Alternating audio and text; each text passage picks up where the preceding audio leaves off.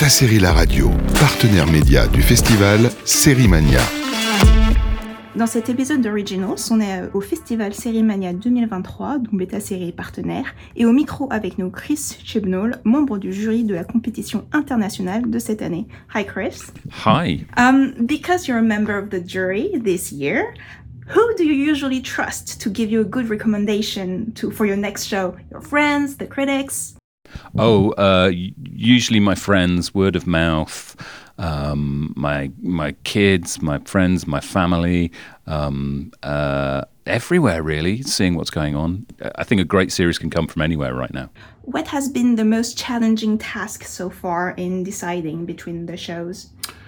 I think the we had a selection of nine shows to judge from, and they were all fantastic, really high level, really amazing selection of shows, and only having four awards.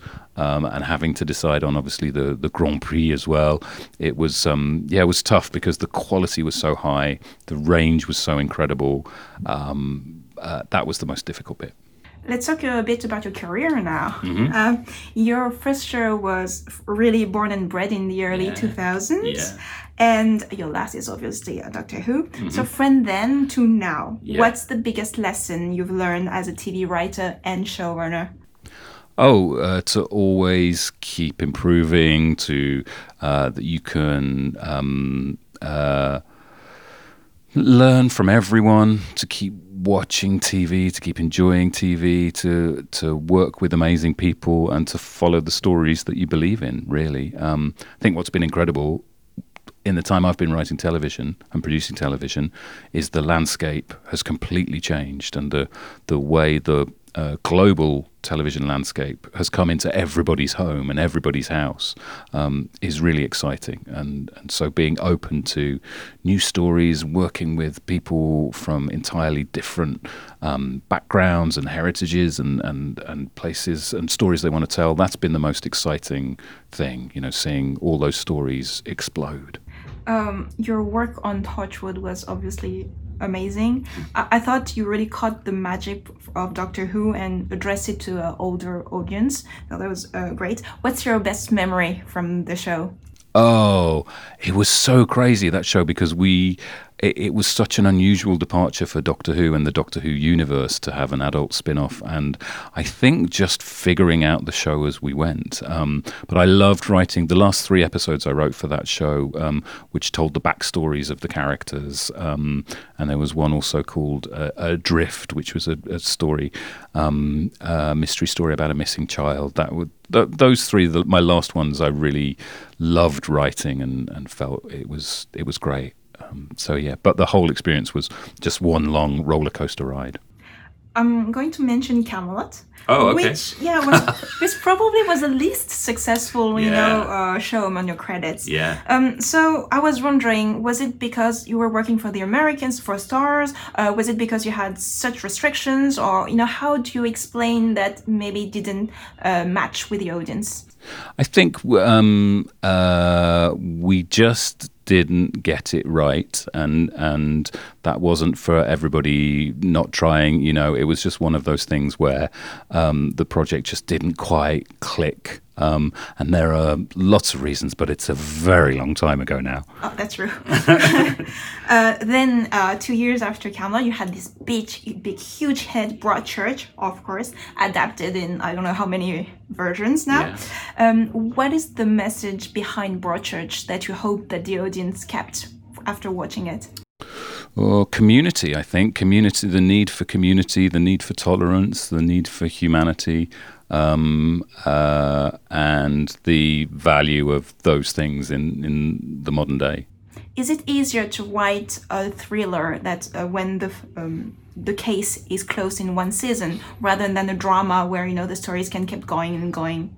No, they're just different. I think some uh, it depends what you want to do. I think with Broadchurch, what we tried to do is use the thriller genre, the the mystery genre, but also have really resonant images, be very cinematic, have deep themes and deep emotions, and and try to um, explore um, the the the more emotional side of a thriller and, and what it would be like for those characters to really live through that. And then of course we're we're at the point of Doctor Who now. Yeah. Uh, the, this sh- er- era where you were the showrunner, uh, you said it was a dream of yours. So, um, what do you like about Do- Doctor Who? Oh, uh, the central character is incredible and can change and shift. Um, the idea of a blue police box that you go inside and it's bigger in the inside and it can go anywhere in time and space. It's like limitless on the imagination. I think it speaks to children and adults alike. Um, it's funny, it's scary, it's surprising. You can go into history and meet historical figures. You can tell any story in Doctor Who, and that's what I've loved about it since I was a child. And because it's so beloved, the fandom is, uh, you know, well, your time was controversial, Sure, you know. yeah. So, uh, as a human being, how do you cope with the criticism and, you know, maybe the idea that, oh my God, I'm deceiving some of the fans and I think the truth is every era of Doctor Who has its critics. Every era has people who love it.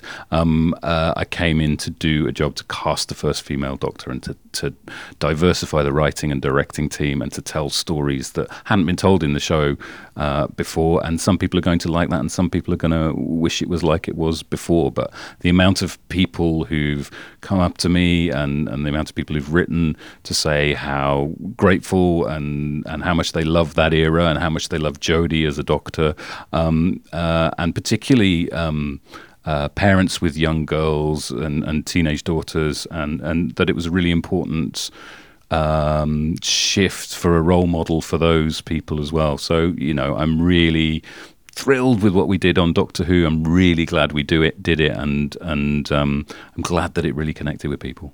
What's next? I'm not telling you. Oh, it's yeah, it's all. se- The great thing about finishing on doing Doctor Who and finishing on doing Broadchurch is now I don't have to tell people what I'm about to do. So um, yeah, I'm just writing a, a few different things, um, some theatre, some TV, maybe some film, maybe some other things, and yeah, just having a lot of fun trying new things.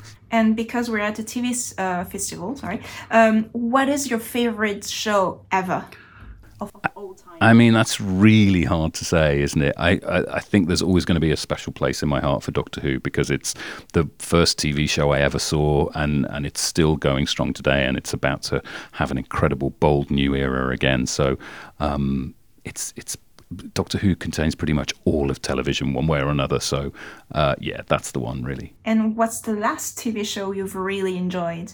Well, I've seen some this week here, uh, except at the festival. Um, I just finished watching Fleishman is in Trouble uh, uh, on uh, Disney Plus in the UK. Really fantastic. The adaptation, the direction, the acting, really stunning. I loved that show. Very cinematographic. I mean, with all the the talks and yeah. Yeah, everything, and a beautiful adaptation by the original novelist of their own work. I thought that was uh, a really fantastic achievement, but uh, and really incredible performances. So, would you say that you're a big TV consumer? Yeah.